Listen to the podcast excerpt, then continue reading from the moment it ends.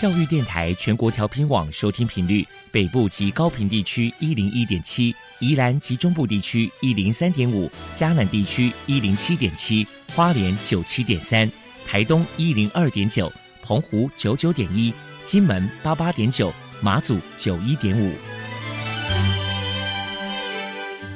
爱是包容，爱是牺牲，爱是分享，爱是服务。因为爱，特殊教育充满了无限的可能。关怀身心障碍同学的未来，用心倾听资赋优异子女的心声。欢迎老师、家长、同学们，大家一起加入特别的爱这个大家庭。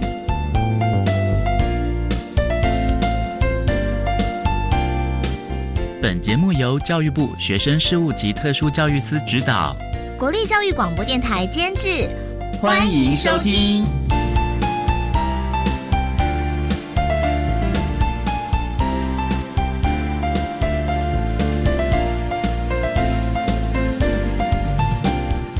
因为爱，我们在空中相会，欢迎您再度收听特别的爱，我是小莹。这个节目在每个星期六和星期天的十六点零五分到十七点播出。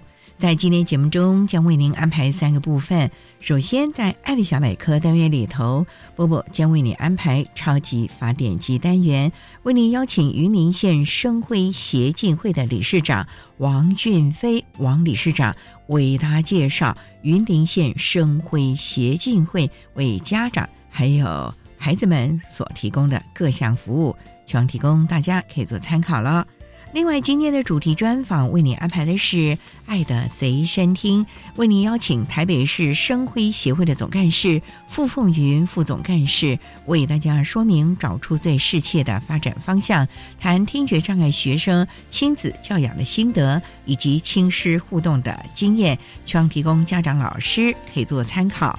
节目最后为你安排的是“爱的加油站”，为您邀请国立中央大学资源教室的辅导老师林云贤林老师为大家加油打气喽。好，那么开始为您进行今天特别的爱第一部分，由波波为大家安排大树抱抱单元。超级发电机，亲爱的家长朋友，您知道有哪些地方可以整合孩子该享有的权利与资源吗？不论你在哪里。快到发电机的保护网里，特殊教育网网相连，紧紧照顾你，一同关心身心障碍孩子的成长。Hello，大家好，我是 Bobo。今天的超级发电机，我们特别邀请到云林县生辉协进会的理事长王俊飞先生，来跟大家介绍一下协会的相关服务。首先，我们先请王理事长来谈一谈云林县生辉协进会成立的背景跟目的是什么呢？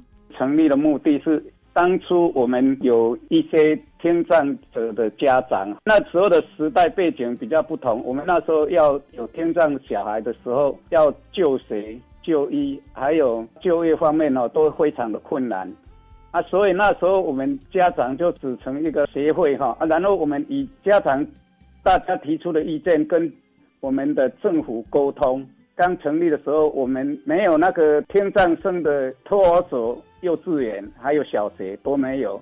那时候我们都必须要到比较远的地方，像是嘉义啦，还是说台中那边才有。所以我们就是由听障者家长成立这个团体，然后跟我们政府沟通，后来就有了幼稚园的成立、国小的成立，然后再来就有特教的学校的成立。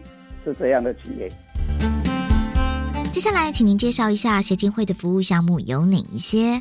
我们目前协会有成立一个爱心烘焙网，啊，其目的就是要训练小孩子，他能够有一技之长，哈，能够选择到外面去就业。啊，另外就是也有对于会员，哈，他们现在大部分都长大了，啊，所以哈，我们也会办一些媒合活动啊，让他们彼此有认识。可以磨合以后的那个结婚对象。王理事长来跟大家分享一下，云林县生辉协进会平时会举办哪些活动，与人们互动交流。我们因为听障生的家长啊，哈，我们也彼此会办一些听障者家庭支持性的活动。就会请一些心理咨商师啊来跟我们做心理辅导，因为一般有这个听障者小孩的家庭啊，有时候都会有一些跟小孩子的沟通上的一些问题，就让小孩子能够讲出他跟家庭里面相处的他自己的心声啊，还有我们家长对于教养方面的一些问题，然后由心理的辅导，然后让大家能够。哎，可以沟通，然后可以造成这个家庭的和谐，这样。再来，我们请您来说明一下协进会在未来有哪一些规划。我们协会哈，目前就我们协会的会员结构来说哈，因为我们现在的医学已经比较发达，所以本来只是服务听障生而已。但是因为我们现在的听障生也都已经长大了。我们除了服务我们的会员以外，我们呢也希望我们的会员能够对社会有一些贡献，啊，能够让他们在社会上已经有就业的能力了，能够首先向下，啊，然后再加强我们协会的功能。所以我们目前协会也修正了我们的组织章程，服务对象就是变成所有的身障者。所以我们今年度成立一个。小作所，在服务更多的身障人士，这样。请教一下王理事长，如果说家里面有听觉障碍的小孩，身为父母在教养上该注意哪些事情呢？因为我本身也就是听障者的家长，所以我觉得我们如果有遇到我们听障的小孩子的话，我们要用平常心的来教育。事实上，有时候。因为我们依过去我所看到的家长的经验来说，哈，他们家长都会觉得身上有天上的小孩子，哈，内心有那个愧疚感，所以对小孩子的教育方面呢，还是管教方面都会比较松，而且没有说用一般。的教育小孩子的方式，要讲比较不好听的，就是变成比较有溺爱的那种感觉。其实我的感觉是说，其实我们遇到有这样的小孩子的话，我们就用平常心的教育方式，而且要知道跟我们社会的资源连接，让他跟我们一般的教养方式一样的去教养。而且，如果这个家庭有遇到这样的小孩子的话，以以前来说，我的经验就是家长会互相的去责怪。有时候因为这个听障的原因也是不明，所以说有时候会夫妻啦，还是家庭的长辈啊，会有责备的那种，还是说有比较没办法沟通的那种事情的产生。在我的感觉就是说，我们如果有遇到这个小孩子，我们应该要平心静气的来静下来的去。思考说我们要怎么来教育这个小孩子，而不是说推卸责任。因为以我的看到的一些家庭，我感到很遗憾的就是说，就有了这个小孩子以后，有的父母都异离了，这就是因为推卸责任，而且不愿意承担这个教育的这个责任而产生的，而衍生的社会问题。所以我觉得，我们如果遇到这个小孩子，以我们的社会福利来说，以我们的政府。对于生障者的照顾来说，其实我们一样可以过得很好的，只要我们去好好的教育他，不要说去溺爱他，然后用一般的教育小孩子的方式去教育他，然后寻求社会资源，我们更可以教育出。一样是很好的小孩子，只是就像我们做一个工程，只是我们的方法不一样而已。那个工程一样能够做得很好的，这是在我的感觉上，应该听障小孩子的家庭应该要建立这个观念。而且有听障小孩子的家庭，其实小孩也是给我们的一个学习教育。就像我一样，就是因为我有了这样的小孩子，所以让我懂得更多，学习的更多。其实也是让小孩子让我们成长，不要因为有这个小孩子而产生说挫折感，还是说无力感。我们应该要好好的努力。其实以我们天障的小孩子来说，在以所有的障别来说，应该算是最幸运的。应该要好好的教育他，因为他四肢健全，他其实能够在社会上会有很好的贡献的。最后，我们请您破除一下一般大众对于听障者有哪一些错误迷思。一般大众对听障的小孩，有时候会觉得说他们会比较计较、比较猜疑。事实上，我们听障的小孩子是因为他听不到，所以他有时候会误解。误解说别人有在欺负他，所以我们必须要把有一些问题啊，要好好的沟通。而且像如果以听障小孩子的话，我们要跟他们沟通的话，我们要记得一项最重要的，就是要面对面的，不要在他的后面，因为他就是没听到你在后面跟他讲。试探不是他不理你，而是他不知道。你如果要跟听障的小孩沟通的话，你就一定要站在他的对面，因为我们的听障小孩除了手语，有的是有学口语，有谁存疑的，所以你要在他的前面跟他沟通。有时候不是他不理你，是因为真的他没有听到，所以会产生一些误解。所以之前我有提过一个建议，就是因为我们现在有很多的科技啊，可以改变这个问题，所以我们必须好好的去利用这个科技方式来解决我们这个听障的问题，不要让我们听障者跟一般人士产生误会这样。非常谢谢云林县生辉协进会的理事长王俊飞先生接受我们的访问。现在我们就把节目现场交还给主持人小莹。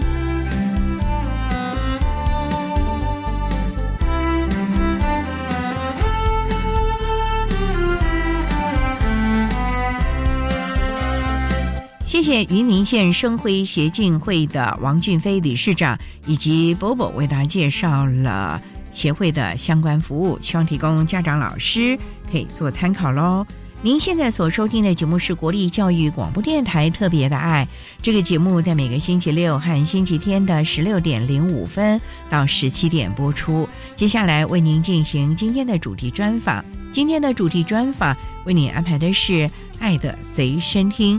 为您邀请台北市生辉协会的总干事傅凤云副总干事为大家说明，找出最适切的发展方向，谈听觉障碍学生亲子教养的心得以及亲师互动的经验，希望提供家长老师可以做个参考喽。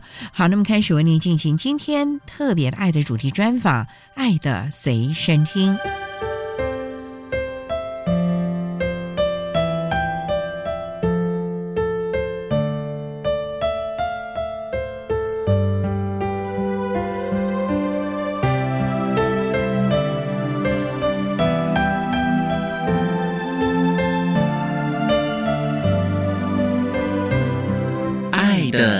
身听。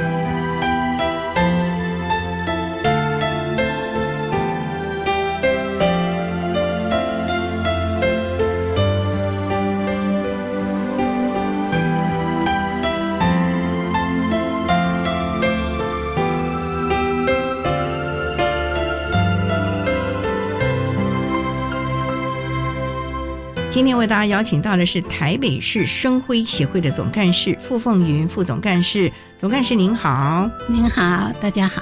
今天啊，特别邀请副总干事为大家来分享找出最适切的发展方向，谈听觉障碍孩子亲子教养的心得以及亲师互动的经验。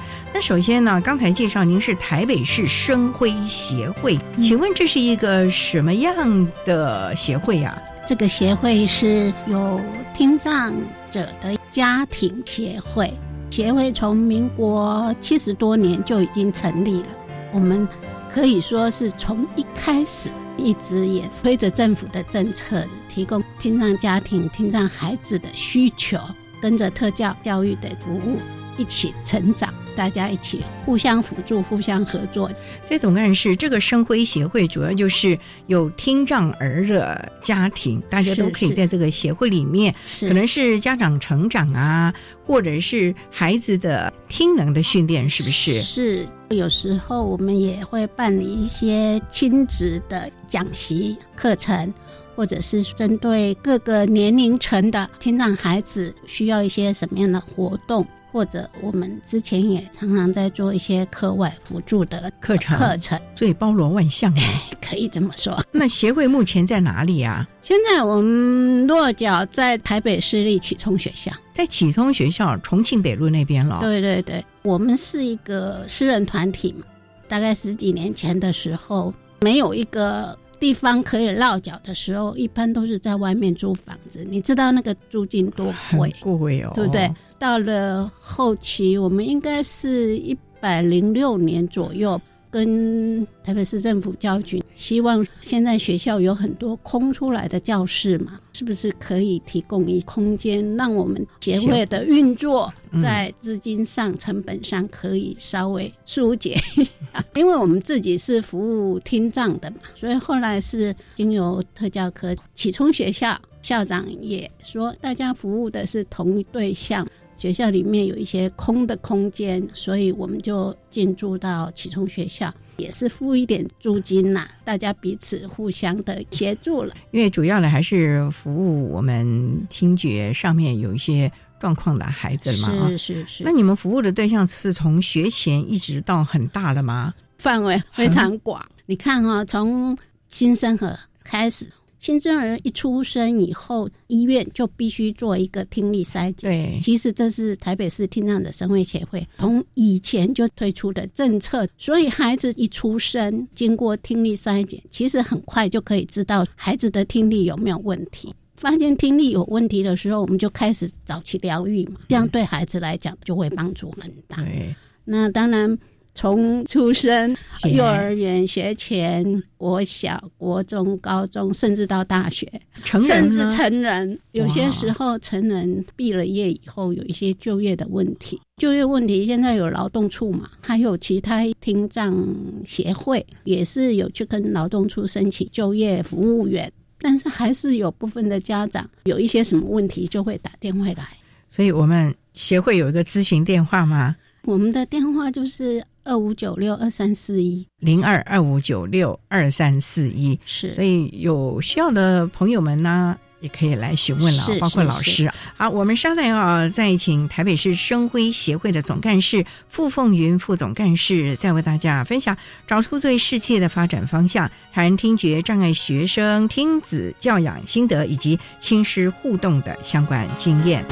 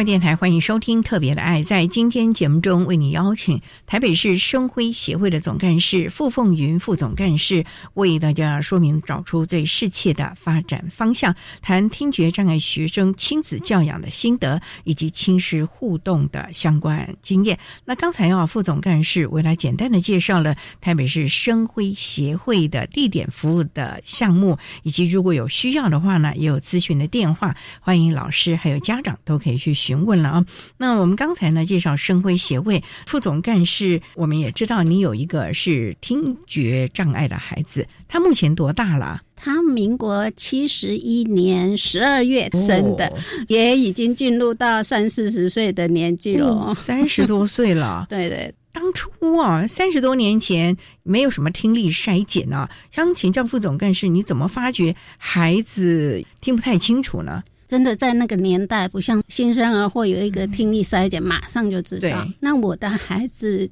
在那个时代，如果家长没有警觉性，真的会错过孩子的学习。孩子在两三岁的时候，你会觉得说：“哎，这孩子怎么这么乖？”过年的时候，外面。鞭炮声啊，或者乒乒乓乓的，他还是睡得安安稳稳的。哦，两三岁还没有语言的出现，所以就有了警觉性，我就带他去医院检查，所以才确诊。您有几个小孩啊？我有两个，这是老二。老二，那你不会觉得说他跟老大之间有一点点，只觉得说，哎，这孩子怎么那么乖而已啊？那时候。资讯不是那么发达，资讯不是那么发达，可能因为在婆家嘛，做一些事情啊，你会觉得说，哇，这个孩子真的比老大好带，对不对？对，那就觉得，哎，这个孩子真乖呀。嗯嗯，哎呀，孩子的状况是轻度喽，重度，重度的。我们说每一个障别，它都有轻度、中度跟重度。那我的孩子是。极重度，完全都听不到。哎，对对对，听障它有一个几分贝，轻度、中度、重度，它有分贝数。对，那我的孩子是两耳朵一百一十分贝，听障政府会补助助听器什么吗？对，我的孩子是没有受补助的。为什么？为什么？他说你一百一十分贝完全是全聋，你要助听器干嘛？所以我们是。不受补助的那一个。也没有去开什么人工电子耳，因为那个年代是没有的。但是那个年代我们生会推的就是口语教学，口语啊，是虽然他听不到，但是声带没坏呀，他是可以说的啊，只是说我们说话的声音没办法进到他用听觉神经去传到大脑，所以他是听不到的。那时候有带助听器，助听器的帮助只是刺激他的听觉神经，不要让他萎缩掉。但是他从两三岁我们发现的时候，我就开始给他做一些早疗，开始训练他的。口语口语能力，对对对，不过是训练起来应该是还蛮辛苦的啊。我们稍待哦，再请台北市生辉协会的总干事傅凤云副总干事，再为大家分享，找出最适切的发展方向，谈听觉障碍学生亲子教养的心得，以及亲师互动的相关经验。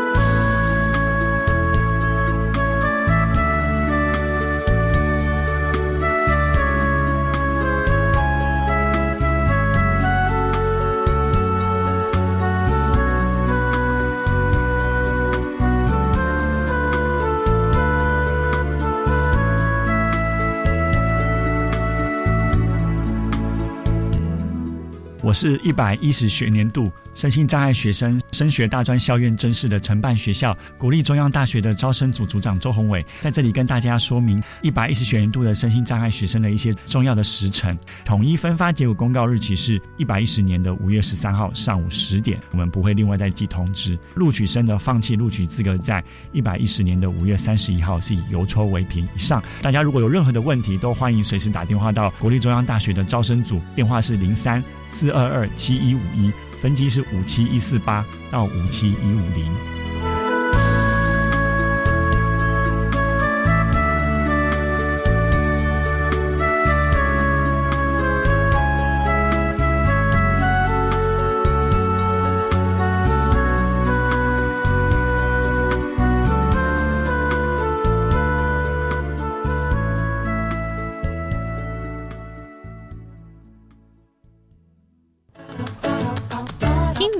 是寒食节。嗯哼，台湾吃润饼，耶！越南吃汤圆，哦耶！泼水节也称送干节。萨瓦迪卡，苏散万送干，多元文化真有趣。南洋兄弟在这里，幸福北台湾，大你哦！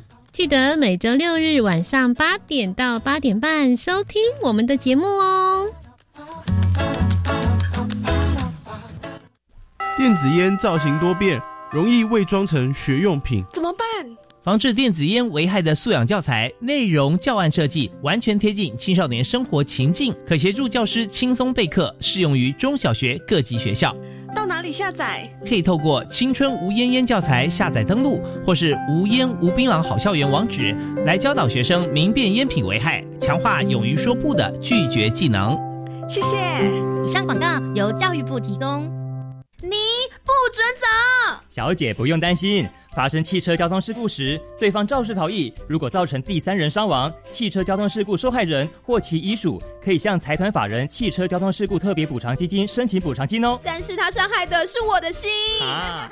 汽车交通事故，对方车辆肇事逃逸致第三人伤亡时，受害人方可以向财团法人汽车交通事故特别补偿基金申请补偿金。若有相关问题，可拨打免付费服务电话零八零零五六五六七八询问。管那么的水，罗嘎西木啊！大家好，我们是欧开合唱团。您现在收听的是教育电台。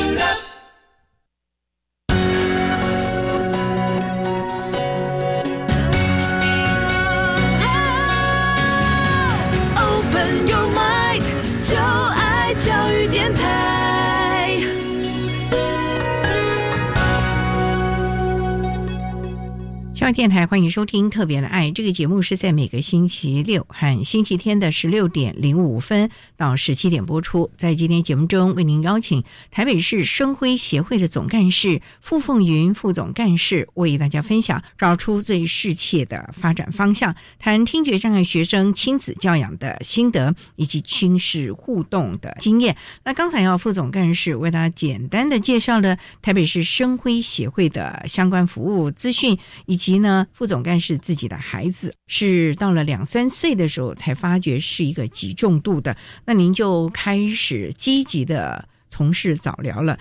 那个时候资讯并没有那么的发达，您怎么会知道要开始早疗了呢？当你发现孩子有问题的时候，做家长的就是要自立自强。我自己的娘家是在台北，因为你。带孩子在医院做了一些检查，就会得到一些资讯嘛。对，所以就自己要提着点到处去打探。所以后来早期疗愈就在师大，在师大，嗯，师大那时候开办听障孩子的口语训练。过了一年以后，我就带着老大，老二我们母子三人就上来台北定居。但是那个时代的特教跟目前的特教其实是有蛮大的差异。那时候真的是很辛苦了，孩子学的也很辛苦，家长也很辛苦。对对对，那是很大的进步了。让孩子的学习，家长陪着孩子的学习，是跟我们那个年代是有很大差异。所以你那个时候就每天陪着孩子。嗯，那个时候本来住哪里啊？新竹啊，新竹哦。对，从新竹每天到师大，每天对，星期一到星期六，天天哦，对，天天。因为八点就上课，八点那你 所以五六点你就要抱着孩子去做当时所谓的公路去，而且那时候还没有高速公路，你必须要走省道哎。对啊，所以那个时间上就不像现在这么快，他们有两个钟头。对对，所以那时的教育跟目前的教育落差蛮大。我们不讲这些了，那我是觉得回首来时路的听障家长来讲，比较想要呼吁家长。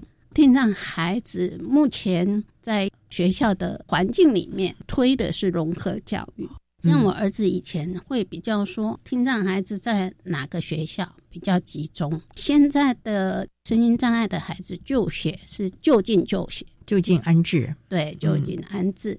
所以每个学校是零拒绝收各个障别的孩子。那当然，科技进步也让辅具的发展，让孩子的听能能够提升很大。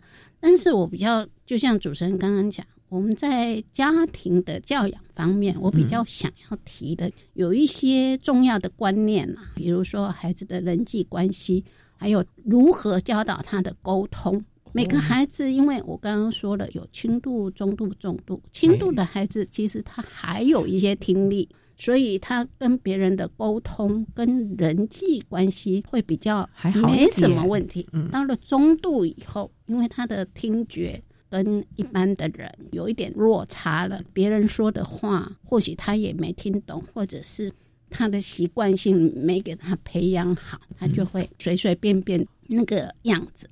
所以我对于家庭教养，我比较想要说，对听障孩子他。现在在融合教育里面，必须要注意的就是人际关系的培养，还有沟通的方式。每个孩子，我刚刚说轻度、中度、重度，但是你要培养孩子他自己有一个沟通的管道。比如我刚刚说，我的孩子也是用受口语训练，虽然他听力那么重，听不好，那他现在可以说吗？还是可以说的。哦，目前有些孩子用手语沟通，像启聪学校就比较多的手语。真的在手也不行，口也不行的时候，最少你的语文能力要培养出来。像现在手机讲不出来，那么用打字啊，所以各种方式的沟通，你要让孩子学习到他自己的沟通管道。那人际关系，那就要从小家长自己要让孩子学习，说我怎么样可以跟人家互动啊之类的。那你要让孩子理解，所以我觉得家庭教养、人际关系跟沟通管道的培养，这是最重要。这也是过来人的心得了，可是里面的美感还蛮多的啊！是是是，我们稍待啊，在一起台北市生辉协会的总干事傅凤云副总干事为大家来分享他如何带着孩子进行所谓的人际沟通，还有沟通的技巧啦。我们稍待再请傅凤云总干事为大家来分享，找出最适切的发展方向，谈听觉障碍子女亲子教养的心得以及亲子互动的相关经验喽。Música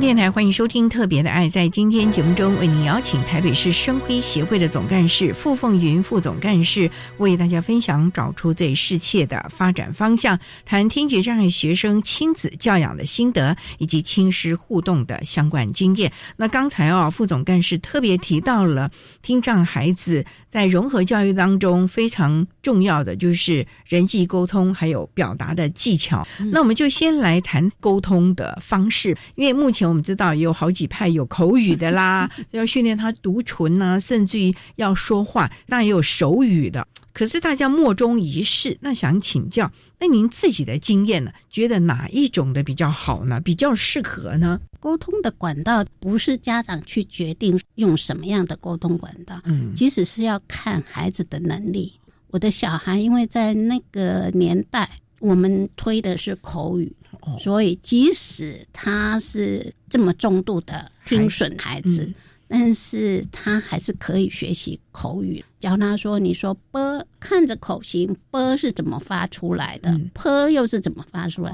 可是你知道吗？当他没听到的时候，‘啵’跟‘ p ’的口型是一样的。所以你要教他手拉过来，‘啵’没有气，‘，p ’他就感觉到有气音出来，就是这样子一点一滴教出来。”所以我觉得听障孩子在沟通的部分是要看孩子的能力，看家长怎么去引导他，要有一个渐进性的教导。孩子的沟通总有他自己一条路出来，还是要找出他最适合，而且他最能够去发挥的能力了。对，谈到了。人际沟通啊，因为我们也知道是在融合，不光是在学校，他将来进入职场，甚至于他自己如果建立了家庭，甚至他从小跟他的兄弟姐妹啊、表哥表弟啊，什么这些也是有人际的。这个部分又要怎么样跟他建构起来了？你当年因为这么一个小小孩，什么都不懂哎。其实我们所有的孩子都必须学习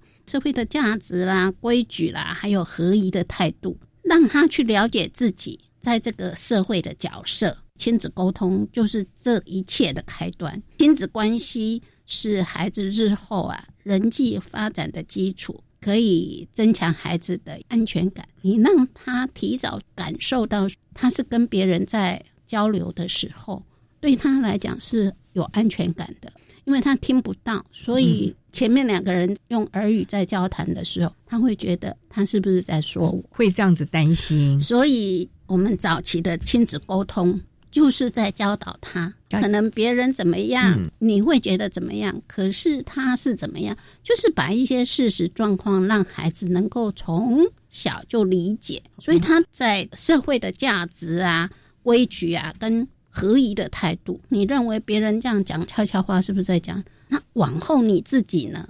就是有一些引导。还有一些的说明，让他能够理解这个社会环境是怎么样的，所以他会慢慢的提升自信和自尊，他就比较敢跟别人有一些互动啊交流。但是我要提醒，现在的家长有很多变成一种溺爱哦，又舍不得，觉得愧疚，然后孩子还小嘛，没关系，溺爱对我们孩子来讲。不管是听障不听障啦，溺爱所有的孩子都不好了，是不好的。溺爱会使他们在不适当的时间到一个地方就自己去到处乱翻什么的，所以到时候他会被处罚。受处罚的时候，他又受伤了，他的心灵又受伤了。为什么不可以？所以我们教导孩子，家长的态度就是：我不是很干预孩子的一些行动状况，但是我要适时的告诉孩子，你的行为的举止。有一个规范，孩子从小这样子上来，不管是他的学习呀，或者一些教养啊，一些行为，或者是长大了以后融入了社会，他了解我必须怎么做的正常的态度，这样孩子他的学习就不会落人之后。大一点，他会提升自己的要求，而不是我们在旁边一直盯着他。对对对，然后一直在唠唠叨叨的，那也是他受不了的。其实那种反而反效果。嗯嗯。所以我的孩子，我自己有这样的一个心路历程，提供给家长们参考。所以，其实你养成孩子自动自发，一种很好的家庭的规范。从小，你是不是就温柔的坚持哪些事情可以做，哪些事情是不可以的？看长辈看到人要打招呼啊，或者是出去不可以乱摸乱动啊，是不是？你从小就这样子。很严格的规范他。说实在，因为自己发现孩子有听障的问题以后，他听力不行啊。有时候你讲什么，他根本不了解。所以其实我要很诚恳的承认自己的错误，在他小时候的学习那一段时间，我是非常严厉的。哇，我真的是非常严厉的。就一个脸色，一个眼神射过去，他就知道吗？对对对，所以孩子一直在计较他小时候我是怎么对他，他到现在还在计较啊。因为我现在有时候会去跟一些听障孩子上课嘛，他会看到。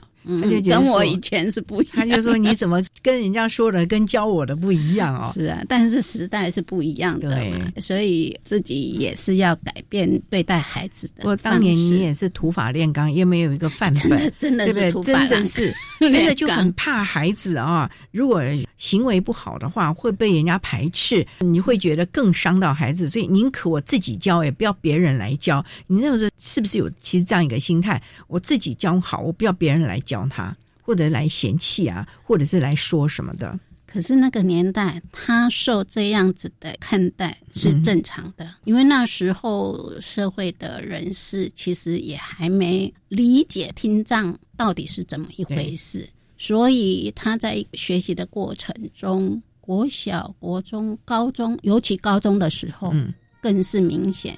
因为那高中其他孩子，他们更是有自我概念，对，所以看到这个不一样的同彩，有些人是不理不睬的，那个时候的受伤的心是必须妈妈回来帮他抚平。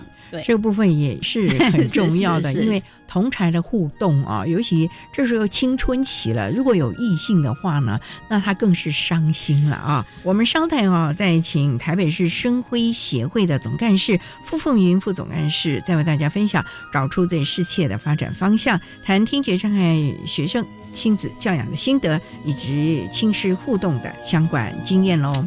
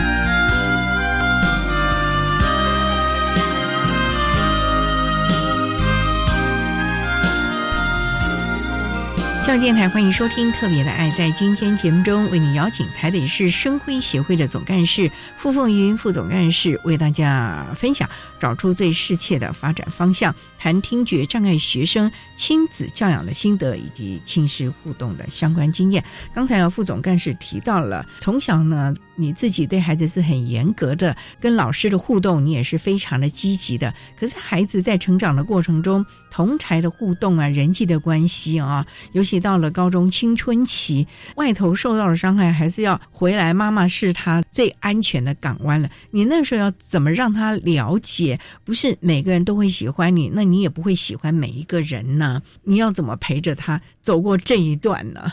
说实在，在他每一段的转型过程。比如说，从国小到国中，幼儿园到国小，然后再到国中，再到高中，每一个转型阶段，因为他听不好，有时候讲了一堆，他到底吸收了多少，你不知道，所以我一直都是用文字哦，文字的方式，我每次都是写了一大篇告诉他，接着会到什么样的状况，比如说他到高中的时候，国小、国中的特教。资源班呐，特教老师比较会盯着孩子，但是到高中以后，比较没有什么特教的服务了，等于是说有问题可以去找的一个地方，但其他的时候必须你自己去适应。所以在每一个转型阶段，我都会长篇大论的给他一问。然后告诉他，你接着进去是什么样的环境，按你自己心态要怎么调整，对你的学习应该怎么学习，都会先给他一个强心针。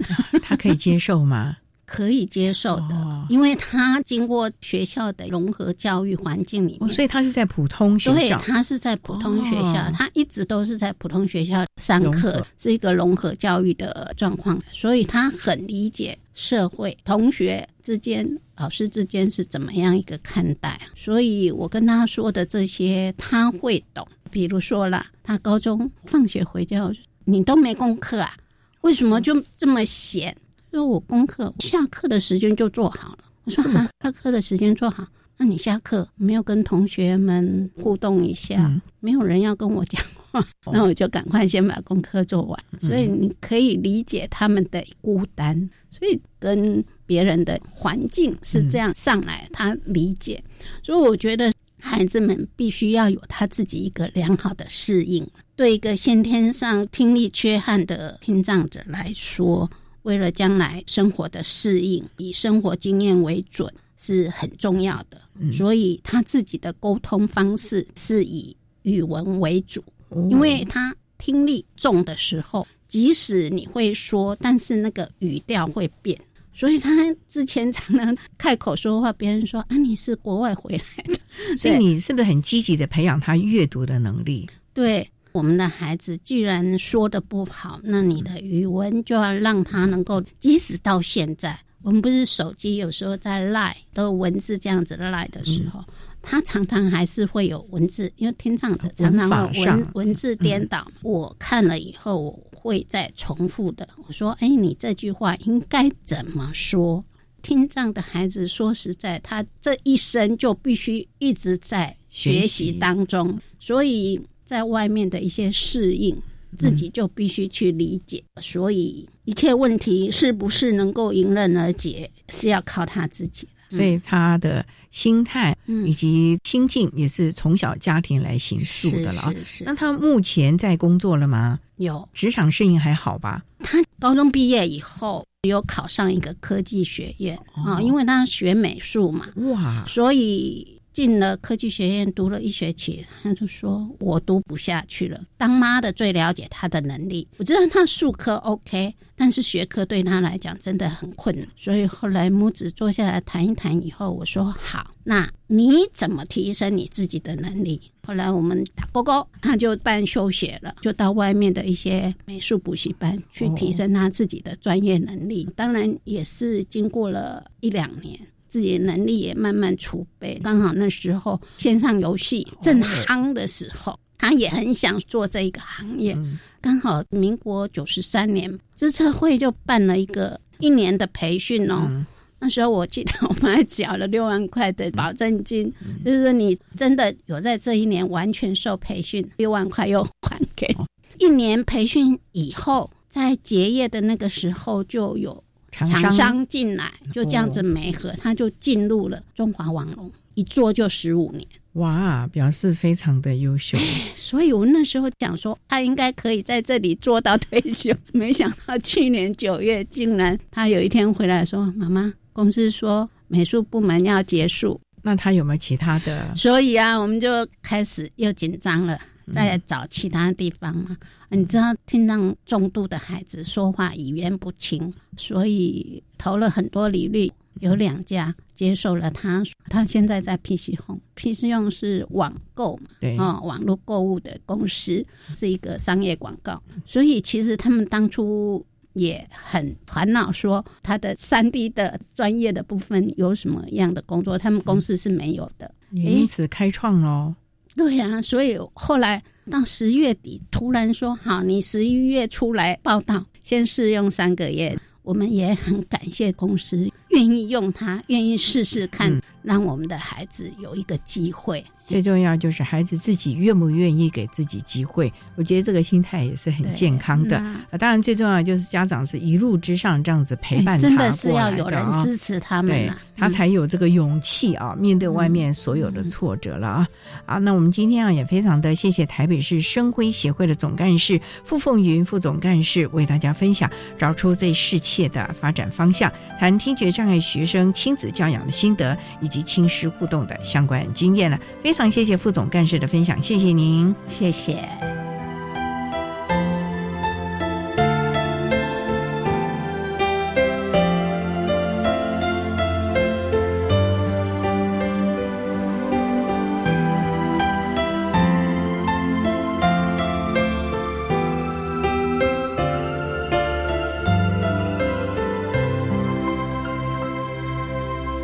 台北市生辉协会的傅凤云总干事为大家分享了听觉障碍学生亲子教养的心得以及亲师互动的经验，希望提供家长老师可以做个参考喽。您现在所收听的节目是国立教育广播电台特别的爱节目，最后为您安排的是爱的加油站，为您邀请国立中央大学资源教室的林云贤辅导老师为大家加油打气喽。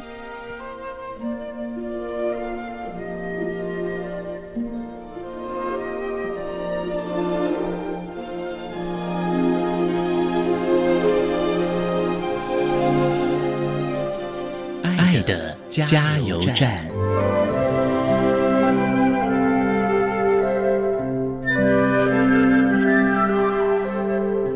各位听众，大家好，我是国立中央大学资源教室林云贤辅导老师。针对高等教育阶段听觉障碍学生的支持服务，我有几点的建议，希望各位学生能够了解自己、认识自己，坚定的往自己希望的方向前进，有一个美好的未来。